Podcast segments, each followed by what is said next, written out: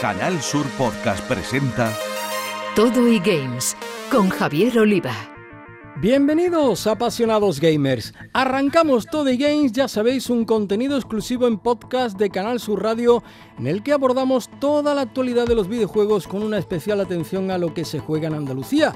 Lo hacemos con dos de los mayores expertos en la materia que tenemos en nuestra tierra, como son José Manuel Fernández Speedy y Jesús Relinque Pella. Compañeros, amigos y especialistas, un placer teneros de nuevo en Todo y Games. Ahí estamos. Muy buenas. Bueno, pues eh, tenemos muchas cosas que contaros, así que vamos ya con nuestro sumario.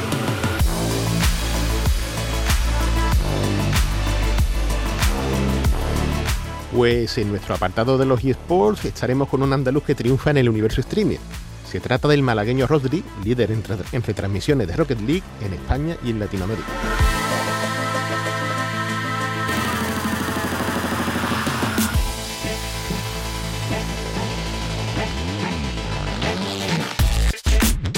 En el apartado de noticias haremos un especial Halloween, que es lo que toca en estas fechas, con algunos de los juegos más terroríficos del mercado.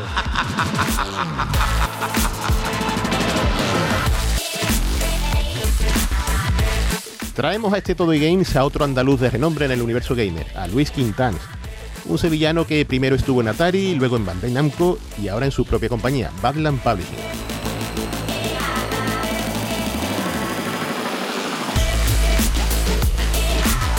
Y como siempre, no nos iremos sin jugar un poco, esta vez con Back 4 Blood y con la leyenda urbana arcade de Polybius, si es que se puede echar una partida a un juego que tal vez nunca existió.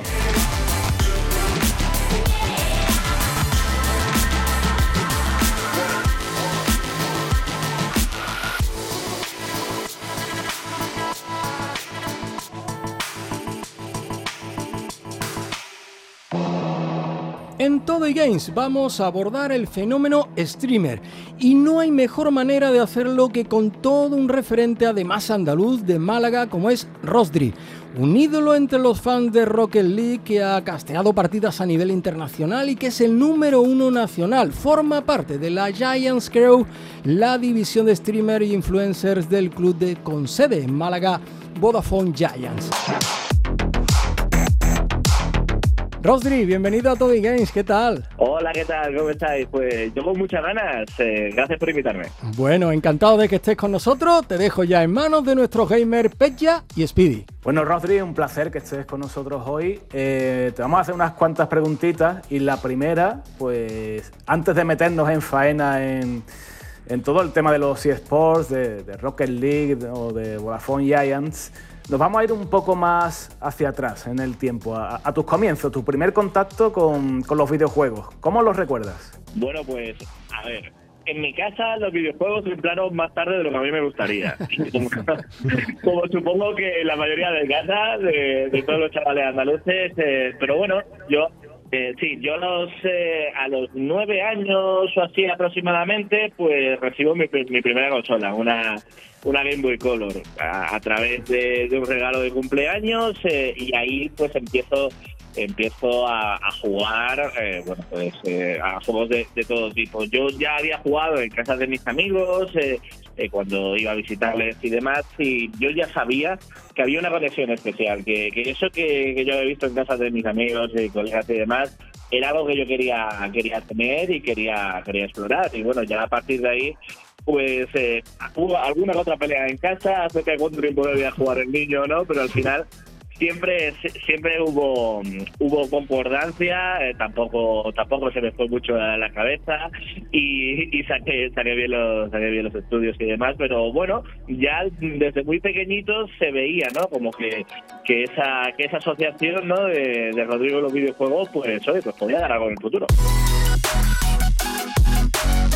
Pues Rodri, hemos ido al pasado y ahora vamos a ir al presente, ¿no? Con respecto a Rocket League, precisamente, que es un título veterano, pero, vamos, tiene sus años a sus espaldas, pero que está viviendo una, eh, digamos, juventud no constante, ¿no? Renovándose continuamente, ese free to play que se ha introducido hace no demasiado, que bueno, ha traído a gran parte de, de un público joven que en sí ha generado a grandes profesionales actuales, ¿no? Centrados en el juego.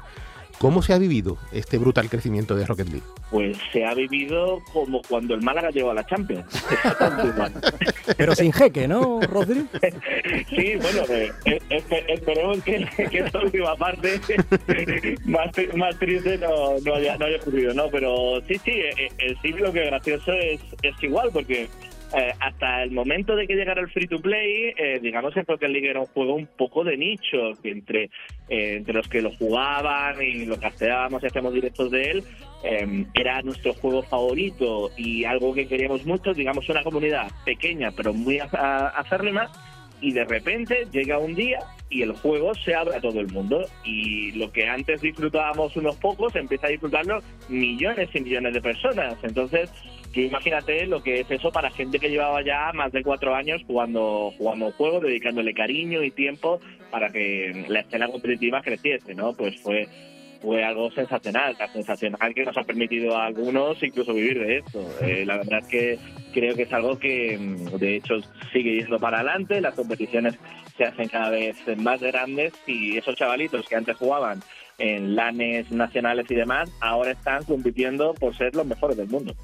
Yo, no sé si, si los creadores de Rocket League se esperaban ese, ese boom, ¿no? esa segunda juventud, como decía Speedy antes, eh, pero desde luego al final ha acabado siendo todo un ejemplo de, estrategia de marketing.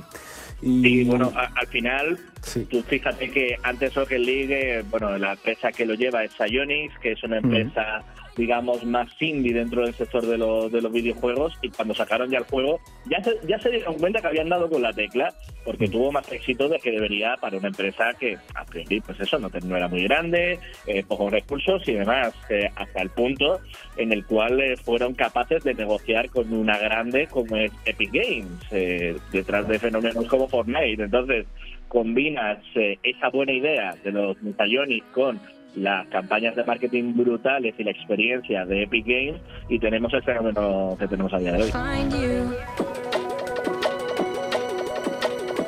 Bueno, Rodri, acerca de, lo que es la competición de Rocket League, ya en el plano de, los eSports, tenemos como máximo exponente lo que es el RLSC, el circuito europeo, que bueno, se divide en varias temporadas, que, que al final desembocan, nos llevan a un mundial que se jugará el, próximo verano, en julio de, 2022. Una bolsa de premios suculenta con 5 millones de euros. Y, bueno, el roster de, tu club, de, Vodafone Giants, va por todas en esta competición. ¿Qué, posibilidades crees que, tenéis en este torneo? Bueno, eh, yo creo que la ambición por parte de Giants es total. Eh, en el mercado de fichajes que hubo hace unos cuantos meses, cuando hubo reuniones y demás, eh, lo que se dijo es, eh, no se ha ido muy bien con Rocket League, es un juego que tiene mucho potencial, ahora se vienen las presenciales, tenemos que ir a por todas, eh, y se fichó al mejor roster español posible. el antiguo Team Queso, entre chavales súper habilidosos, muy buenos, y los tres, los tres españoles, ¿no? Entonces, la idea era tener el mejor equipo español para competir eh, en la mejor competición internacional. Y a los chavales les va, les va muy bien, están ahora midiéndose con, con los mejores de, Europa, han quedado top 16 en la primera, en el primer regional, por decirlo así, y el objetivo ahora está en, como el mundial está dividido en tres partes, la primera de ellas ya tiene un apartado presencial, que es de Estocolmo. Allí van los cinco mejores de Europa, así que ese es el objetivo a corto plazo y esperemos pasar mucho frío en, en diciembre, yendo para allá apoyar.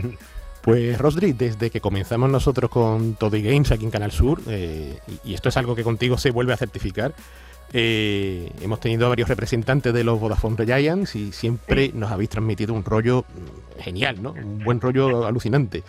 Y la pregunta sería que qué ambiente se respira en un club tan grande y con tanta expansión en este sentido. Bueno, yo creo que, bueno, de, primera me alegro que transmitamos ese, Al final creo que el sector va asociado a pasarlo bien y así como hay algunos otros sectores eh, de, trabajo que, que, requieren una seriedad extra y tal, este no es el caso y creo que se puede trabajar muy bien y de manera muy eficiente mientras estás disfrutando mucho lo que haces, ¿no? Entonces creo que eso permea un poco en el sector y con respecto a a nosotros, a Giants, yo creo que nadie entra en Giants sin querer estar en Giants. Así como pasa en algún otro equipo, eh, todos quieren estar dentro de dentro de este club porque eh, niños, somos referentes a, a, nivel de trabajo, se trabaja muy bien. Eh, con nosotros los compañeros son, son una delicia. Y, y, los jefes, creo que estuvo José por aquí, si no me, si no me equivoco, hace, hace tiempo, pues eh, son te tratan de tú a tú. Y esto es, eso es una, es una maravilla. Valoran lo que haces, eh, saben lo que haces, eh, que muchas veces, pues, oye, pues, eh, claro, ahí pues está el jefe del jefe del jefe y, no sabe qué es lo que hace el último peón que, que empieza con los cochecitos, ¿no? Pero en, este caso sí, la verdad es que em, que todo eso hace que, el ambiente laboral sea, sea una maravilla. Es una pena por todo el tema de la pandemia y demás no hayamos podido estar muy en contacto físico, pero poco a poco estamos reactivando todo todo eso y cada vez que bajo yo a, a Málaga, estar allí en la sede es, es una delicia, es una delicia. Aquí más de uno ya estamos preparando nuestros currículum para, para enviarlos para allá, para Málaga. Al, menos la visita tendréis que hacerla, ¿no? Hombre, e, eso estamos esperando. ¿Cómo está el nuevo edificio? ¿Cómo están las nuevas instalaciones? Buf, es una locura. ¿Sí? Se, se compró una, una nave gigantesca y desde el primer, o sea, digamos que no fue que nosotros nos adaptásemos a, lo que se compraba para crear eh, las diferentes instalaciones, sino que se compró una nave, se vació de todo y a partir de ahí se construyó, ¿no? Porque las necesidades de, de una serie de un club de esports son bastante características. Eh, la nave ahora está dividida en eh, una zona una zona principal donde hay una cafetería con su propio chef que está allí todos los días pues cocinando para la gente que trabaja allí, eh, una zona chill, luego tenemos un estadio incorporado dentro del propio de la propia sede, eh, además de mogollón de pequeñas salas, eh, pues bueno, pues para cuando los jugadores están compitiendo o entrenando y demás, tenemos salas aisladas solo para cada equipo, varias de ellas, y luego la parte de arriba eh, completamente dividida en oficinas eh, y un gimnasio que han puesto ahora que aún no aún no he conseguido ver para volver a verlo pero cada vez que bajo tienen un nuevo juguetito así que yo ya en fin esto es una locura casi nada eh, dan ganas dan ganas de, ir para allá Rosary oye otra otra preguntita ya más enfocada al tema de las retransmisiones ¿no? del casteo que qué se siente al ver que tantas personas se enganchan al streaming, que, están atentas evidentemente a lo que a lo que está ocurriendo ¿no? en el videojuego, pero de igual manera a, bueno, a, cómo vas comentando eh, eh, el stream y tal. ¿Es una responsabilidad, un disfrute, un poco de cada quizás? Bueno, está claro que es una responsabilidad, porque cuando mm. tú estás retransmitiendo, como comentabais antes, que hicimos los mundiales hace un tiempo, hay mucha gente de tu país que está ahí pendiente de lo que dices, gente que a lo mejor no conoce mucho el juego y tiene que enterarse por lo que narras, no vale decir cualquier cosa. Es como si Panorama de repente se queda callado en mitad de, un partido Madrid-Barça. Pues, eh, pues no, no, eh, es una responsabilidad, pero esa responsabilidad me gusta. Creo que es algo que mm, al final cada uno gestiona de una manera y a mí me gusta el poder transmitir todo lo que sé del videojuego a toda esa gente, no solo, como digo, a los que vienen día tras día y conocen perfectamente qué es lo que hace a todos los jugadores, sino como a toda esa gente nueva, ¿no? Entonces al final es una es una labor medio pedagógica porque ese tipo de eventos son multitudinarios que los ve mucha gente no asociada al,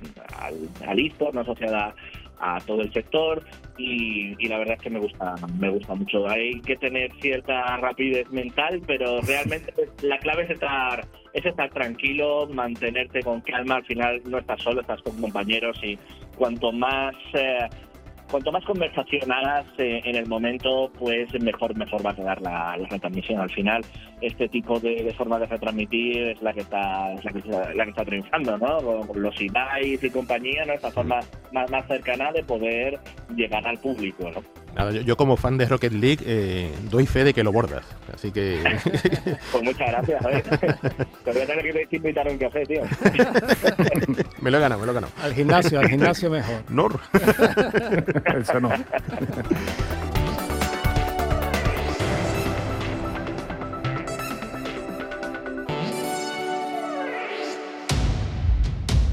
Pues Rodri, para ir terminando, eh, está claro que el presente y el futuro a corto plazo pues se promete sumamente emocionante y, halagüeño para Rocket League para Vodafone Giants y para los eSports en general.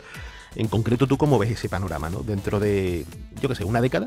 A ver, ¿qué, contemplas por ahí?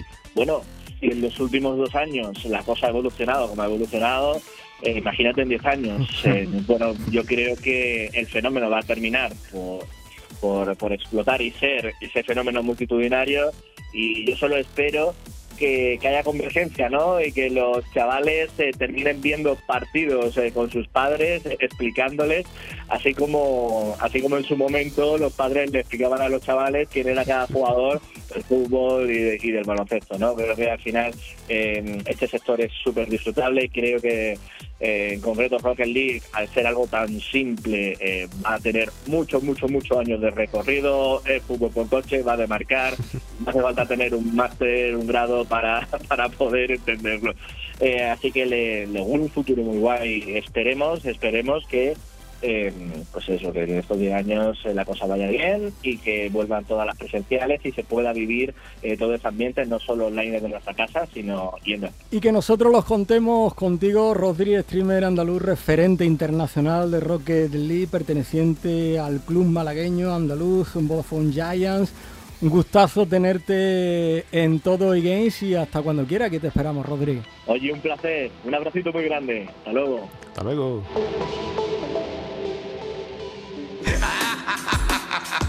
En pleno Halloween, nuestras noticias están plagadas de horror games. Para entrar en ambiente, toca pasar miedo, ¿no, compañeros?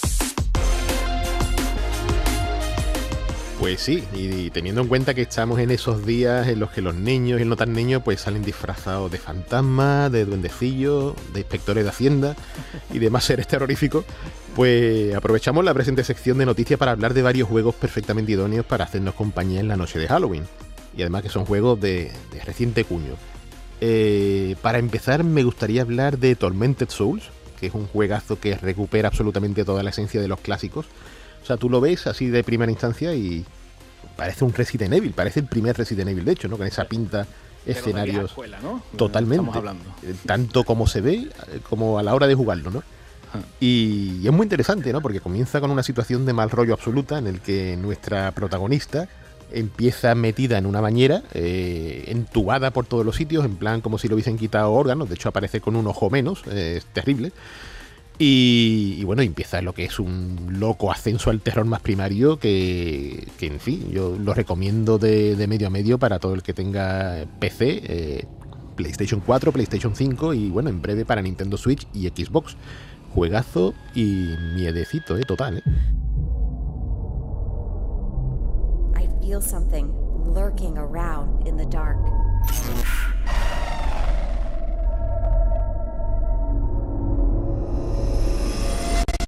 Please, miss, you have to help me get out of here. Pues más cositas, más cositas de miedo que, que podemos hablar hoy. Eh, como decía aquella chirigota mítica del de Lobe, terror terrorífico en la casa del horror horroroso, pues terror español, ¿no? En este caso, Song of Horror, eh, un título que, ha salido hace poco tiempo en PlayStation 4, después de, petarlo en PC, y, un título cuyo aspecto, bueno, también recuerda a esos clásicos que hemos mencionado antes, como Resident Evil, o incluso el, abuelo, ¿no? De los survival, como Alone in the Dark. Eh, aquí, bueno, nos enfrentamos a una entidad con la que no podemos luchar, eh, una entidad diabólica capaz de matar a nuestros personajes, eh, bueno, que, si muere el que estamos manejando, pues la historia, el foco de la historia cambia a otro personaje, ¿no? Lo cual, bueno, pues hace que, que sintamos un verdadero pavor por, por nuestros indefensos protagonistas.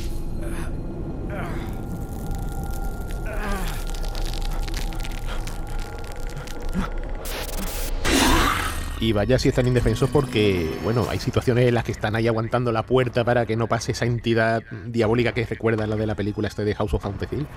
Bueno, tremendo, ¿no? Y vamos a seguir con otro juego de terror y además que este siempre está en mi boca. Eh, es un juego que ha aparecido ya aquí en alguna otra ocasión, que es mi adorado Dead by Daylight. Y otra vez. Otra vez, otra vez. es que como no para de actualizarse el juego, el juego sigue teniendo una vida sin igual, ¿no? Eh, en este caso, pues porque se ha añadido hace poco un nuevo mítico asesino, que en este caso es el Pinhead de las películas Hellraiser, este este, esta entidad que, que, tiraba ganchos y, en fin, ¿no? El placer de la carne, ¿no? Como lo llamaban. Cliff Barker. Eh, de, exactamente, Cliff Baker o Baker o como lo llamemos. Y, aparte, pues ha incorporado la semana pasada una nueva superviviente, Micaela, que es una especie de bruja que puede encantar los tótems del escenario. Y, la verdad que parece que desbalancea bastante el juego, pero lo que le ha añadido es una nueva capa de jugabilidad que es súper refrescante, ¿no? Cambia bastante entonces con este personaje todo lo que es la mecánica del juego. Y es muy interesante mezclar el concepto de un malvado como Pinhead con el de la jugabilidad de, esta Micaela, ¿no? Y es que Dead by Daylight pues sigue siendo un placer. Eh, esto de, tener que huir de los asesinos y además un juego que está en todas, en todas, absolutamente todas las máquinas actuales, incluso en Stadia, y encima con crossplay, pueden jugar todos contra todos, eh, maravilloso, maravilloso. Bueno, pues para, emularte un poco, Speedy, para repetir algún juego del que ya hemos hablado, ese remake de Alan Wake, del que, del que hablamos en el pasado programa, y, bueno, sigue siendo una eh, oportunidad perfecta para Play 4, Play 5 o Xbox One y, Series X para, vivir esta, esta especie de serie ¿no? cinematográfica llevada a un videojuego y, bueno, y, otra novedad, esta sí, esta, esta que acaba de, salir al mercado, ese House of Ashes, dentro de la serie de, títulos denominados eh, The Dark Pictures Anthology, eh, la antología de los cuadros chungos, podríamos traducir, que al final no es más que una especie de, traslación de ese viejo concepto de, reunión de historias cortas de terror que vimos en la, clásica Cuento desde la cripta o, bueno, en las películas de Creep Show, por decir dos ejemplos muy, muy claros. Em, este House of Ashes pues, eh, viene creado por Supermassive Games y si recordáis, eh, hace unos años ese Until Dawn que salió en, Play 4, pues bueno, la mecánica es, similar, ¿no? Tenemos eh, un grupo de protagonistas eh, que vive que vive una aventura eh, y que su devenir pues viene marcado por las decisiones que tomemos, ¿no? Que, bueno, ese sistema jugable de que, de que gracias a esas decisiones pues poco a poco nos vamos cargando a todo el mundo hasta que no queda ni el apuntador, ¿no? Muy a lo peli slasher de, de terror. Así que, bueno, otra recomendación para, para pasar un poco de miedo en estos días.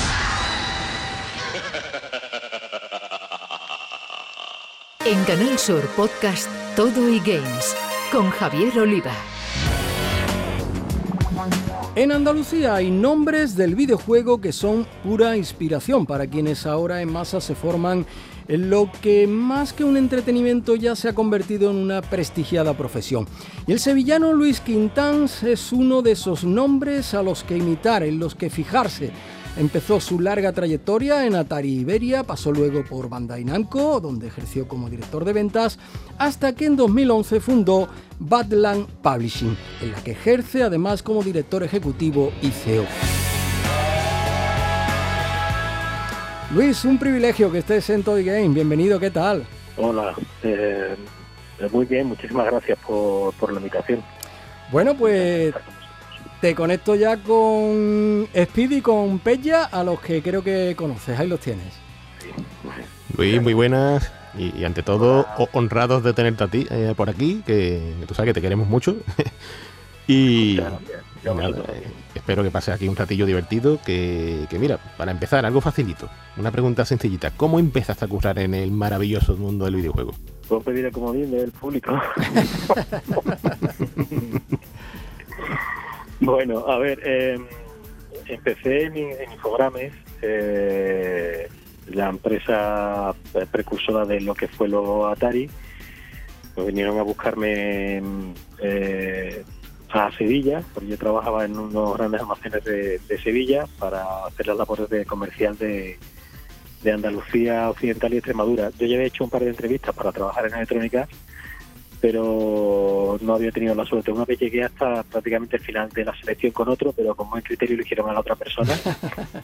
y bueno, alguien que era el jefe de ventas, pues eh, que me conocía, pues eh, me comentó que se quedaba un puesto libre en, Sevilla eh, para trabajar en Infogrames y que me iban a entrevistar. Me entrevistaron, me cogieron y ahí empecé mi andadura en el mundo del videojuego en el 2002. Bueno, Luis, eh, sabemos de buena tinta que, en Badland Publishing, entre un amplio catálogo de títulos, eh, siempre le hacéis hueco a, videojuegos independientes, a, títulos indie modestos que, que, luchan en una cruenta batalla brazo partido en lo que es el panorama comercial actual del videojuego. Así que nos gustaría que nos explicases bueno, un poco de ese curro tan enorme que hacéis para dar visibilidad y lograr distribuir bueno, a todos estos juegos más modestos o más independientes. Bueno, lo has explicado perfectamente, es una lucha titánica. Eh, primero porque tienes que posicionarte delante de los títulos de los de los triples A, de los publishers eh, oficiales, pues, eh, Bandai Namco, Sony, Ubisoft, Coach, que es un distribuidor también hace de publisher. Eh, y después, eh, una vez que logras tener visibilidad y, que te puedan ver un poquito, tienes que, hacerte ver entre la cantidad y, la interminable lista de títulos indie que salen todos los meses. Eh, el otro día haciendo un pequeño, una pequeña revisión, un pequeño estudio de mercado, comparando ventas con títulos, hay una diferencia brutal por cada título, por cada treinta y tantos, treinta y ocho, casi cuarenta títulos indies que salen. Mm. Solo hay un comprador que compra uno de esos cuarenta, así que imaginaros la, la guerra que hay. Entonces, pues para intentar dar visibilidad, normalmente muchos estudios, aunque sean indies pequeñitos, ya se traen el trabajo hecho y ellos han creado sus propios perfiles en redes sociales, han ido poco a poco soltando píldoras sobre el desarrollo, definitiva creando comunidad que le sigue, pues en redes sociales, en Chio. Eh, y, luego, pues nosotros intentamos darle visibilidad en nuestras redes sociales también con campañas de, de, marketing de contenidos. Y luego, sobre todo, muy importante, eh, pues nos apoyamos en un equipo de marketing analítico, que si acaso yo creo que puede ser lo más interesante de, lo que hacemos a nivel de publishing digital, es que, bueno, pues ellos analizan en las diferentes plataformas, ventas, precios, países donde se venden y a, raíz de ahí pues van posicionando más o menos el título, van haciendo promociones a medida, a la, a la medida y a, lo que exige o quiere el, título, el, público de ese título y demás. Eso es lo que hacemos. Y luego, si, si tenemos la oportunidad, pues solemos sacar ediciones en físico, ediciones coleccionistas de los títulos, que con esto del tema de la pandemia pues se ha paralizado todo muchísimo porque ha habido muchísimas tiendas cerradas o todas las tiendas cerradas y entre que como no hemos ido todo de la mano, pues cuando a lo mejor pues aquí estaban las tiendas abiertas, pues en otro sitio no y, hay que tener en cuenta que nosotros no podemos comprar 300, 400, 500 para para servir a, un país, dos países, sino que nosotros tenemos que fabricar directamente el título. Hay unos mínimos de fabricación y hasta que no tenemos prácticamente ese mínimo asegurado, pues es un riesgo para la compañía el, el lanzar un título, ¿no? Por eso de ahí que llevemos un montón de retrasos en los lanzamientos que parece que ahora el tapón se va a quitar y que vamos a empezar a sacar cosas así una detrás de otra y sin descanso, eh, pero que también ha afectado al digital. ¿eh? También tenemos un cuello de botella también en el, en el tema digital importante y a ver si de una vez empezamos a sacar ya cosas y se estabiliza toda la situación de, de nuestro de lanzamiento que, que es como Guadiana, aparece, desaparece, aparece, desaparece. por, ese, por ese motivo es muy complicado, muy complicado. Eh, la, la, la, pandemia pensaba yo que no, pero al final nos ha, nos ha afectado bastante y, y estamos intentando pues que vuelva todo a su ser.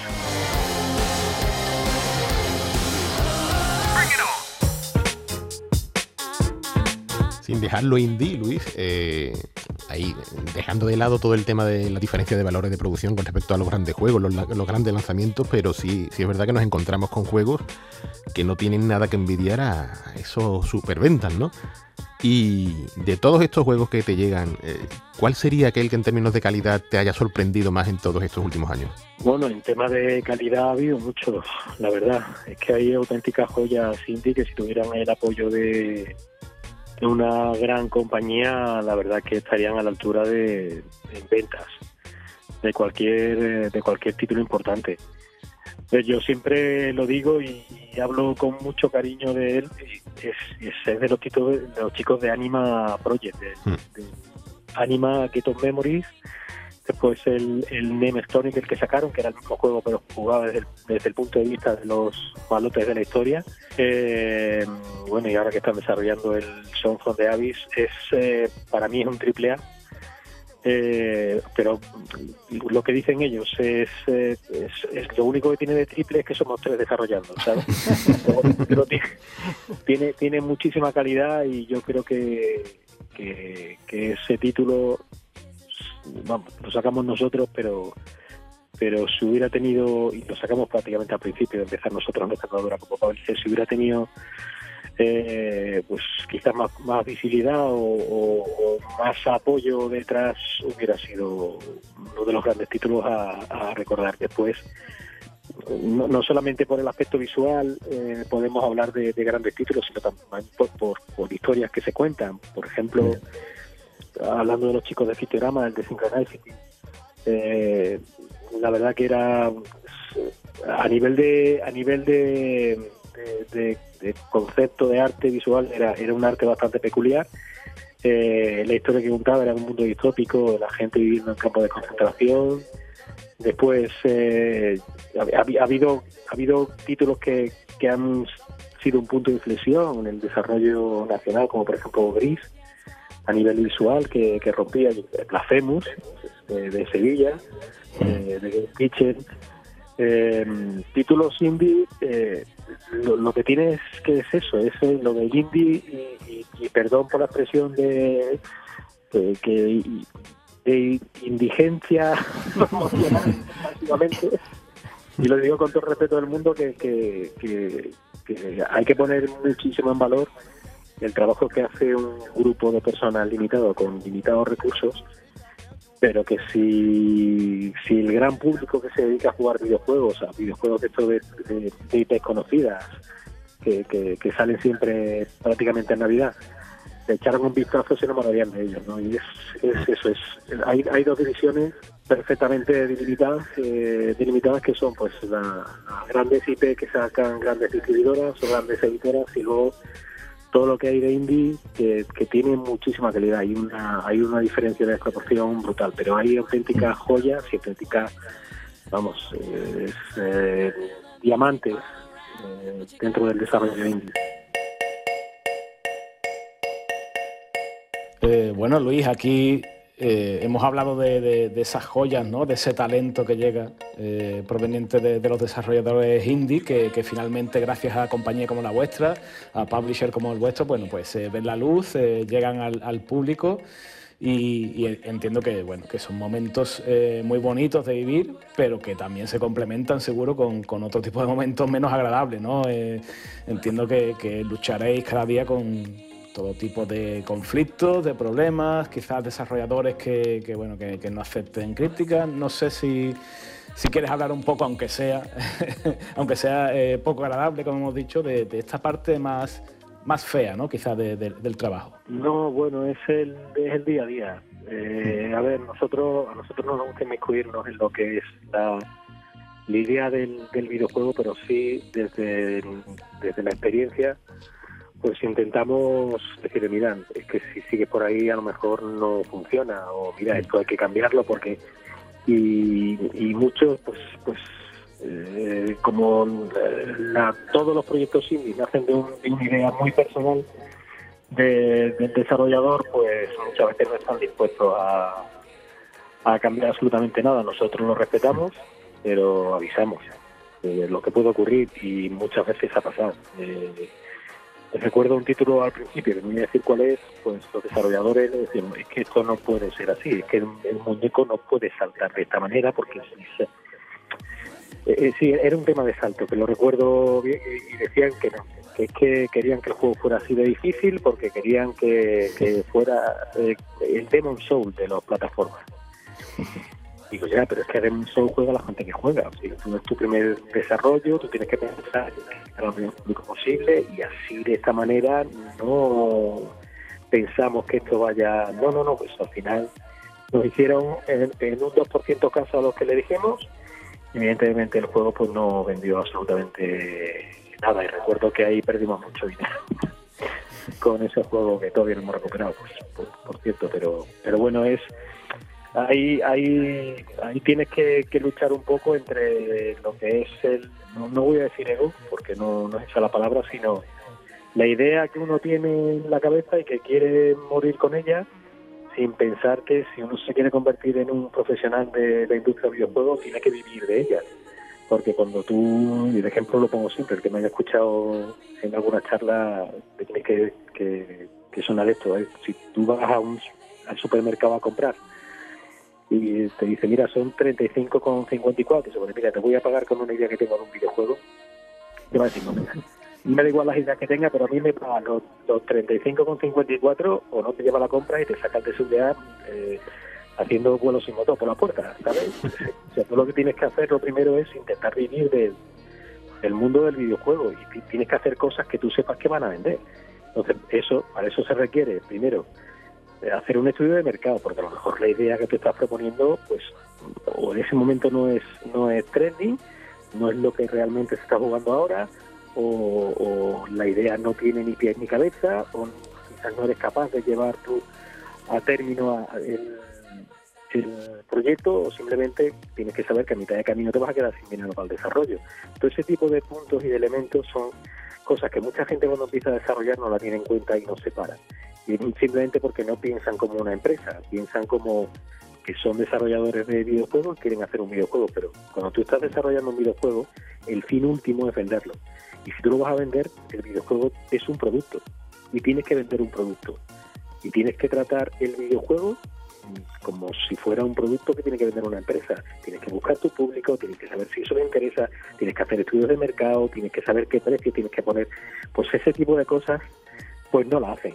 A mí me han llegado casos de que querían poner juegos a 39,99 cuando la media de de ese tipo de juegos eran 7,99. Entonces, claro, pues ha sido echar unas cuantas horas explicándole el porqué, enseñándole gráficas, enseñándole juegos y al final pues el juego ha salido a 19,99.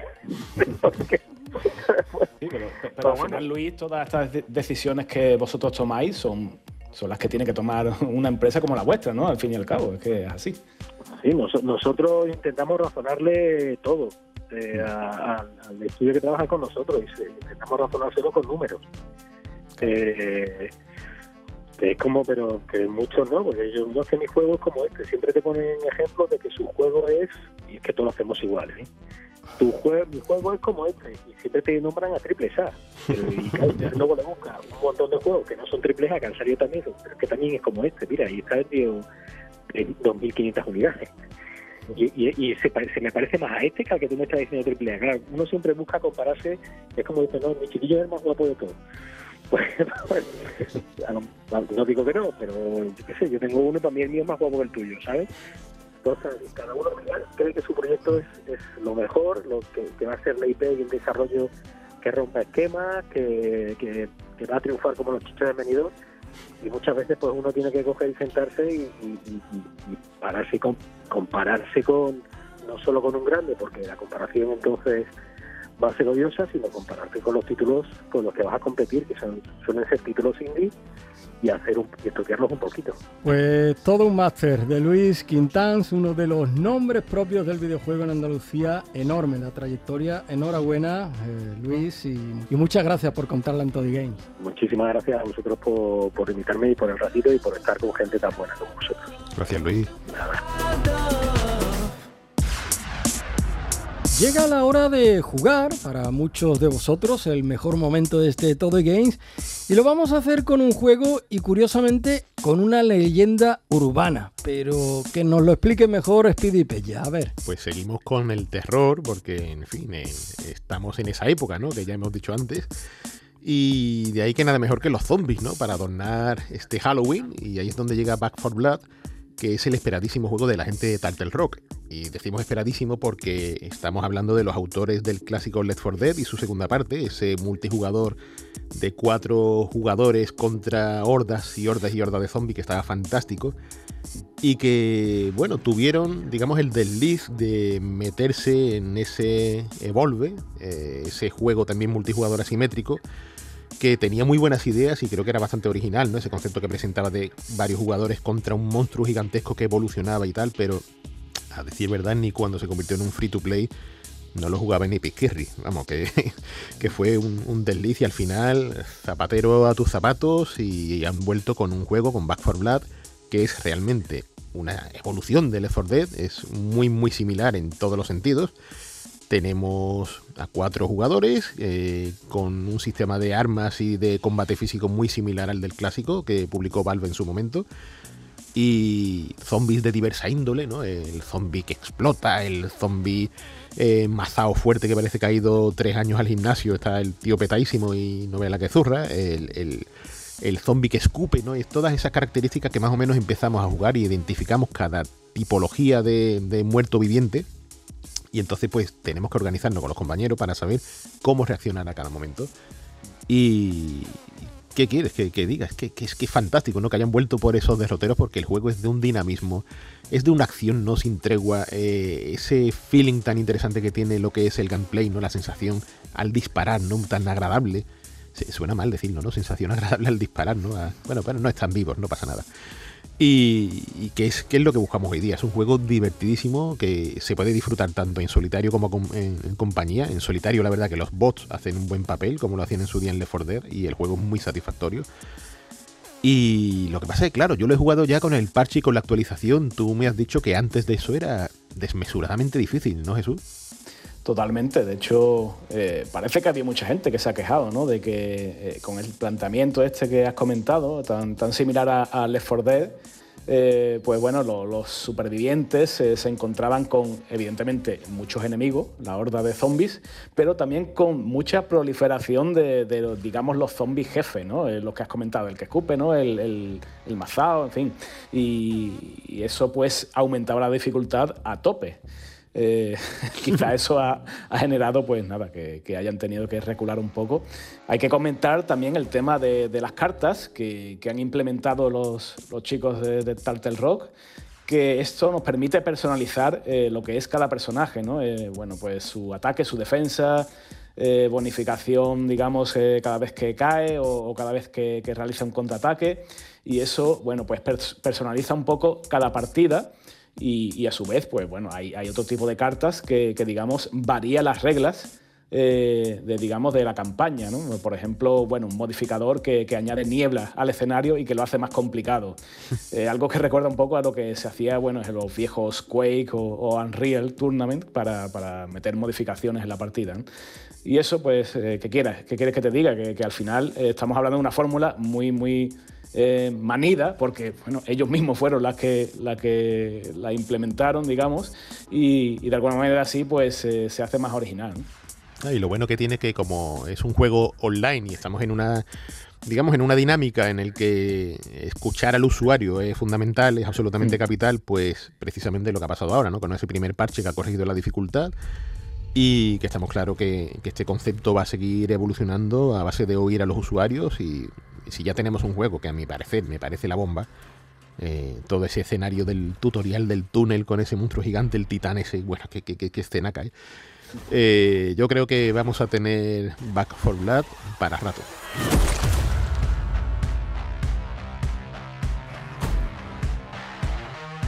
Estamos sobreviviendo, reconstruyendo.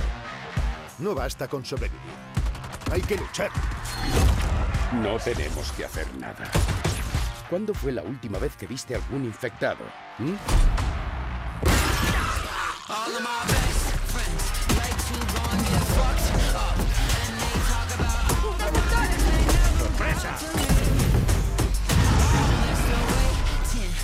Y cambiando ya de tercio, para finalizar el programa, vamos a hablar de lo que sería la leyenda urbana por excelencia de los videojuegos, que, sin duda, bueno, pues en el escenario, el contexto de Halloween en el que nos movemos hoy, pues no creo que quede nada mal.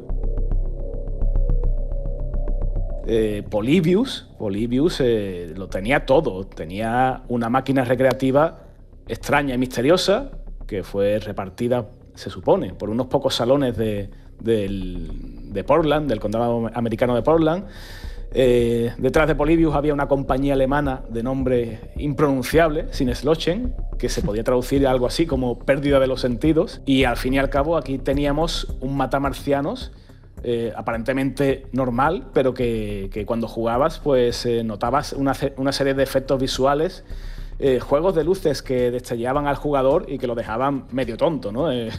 Al parecer, cuenta la leyenda, este juego, a través de esos juegos de luces, pues lo que hacía era emitir un mensaje subliminal, de alguna manera, al, jugador y, no era un mensaje de paz, ni mucho menos, ¿no? Eran cosas bastante chungas como, bueno, que, tuvieras pesadillas, que, experimentaras terrores nocturnos o, que, digamos, em, incluso cometieras suicidio, ¿no? Una, locura que, incluso vincularon de alguna manera con el programa MK Ultra 2 de, la CIA, el que manipulaba las mentes, y vimos en algunas películas de espía, ¿no? de, de los 70 y tal.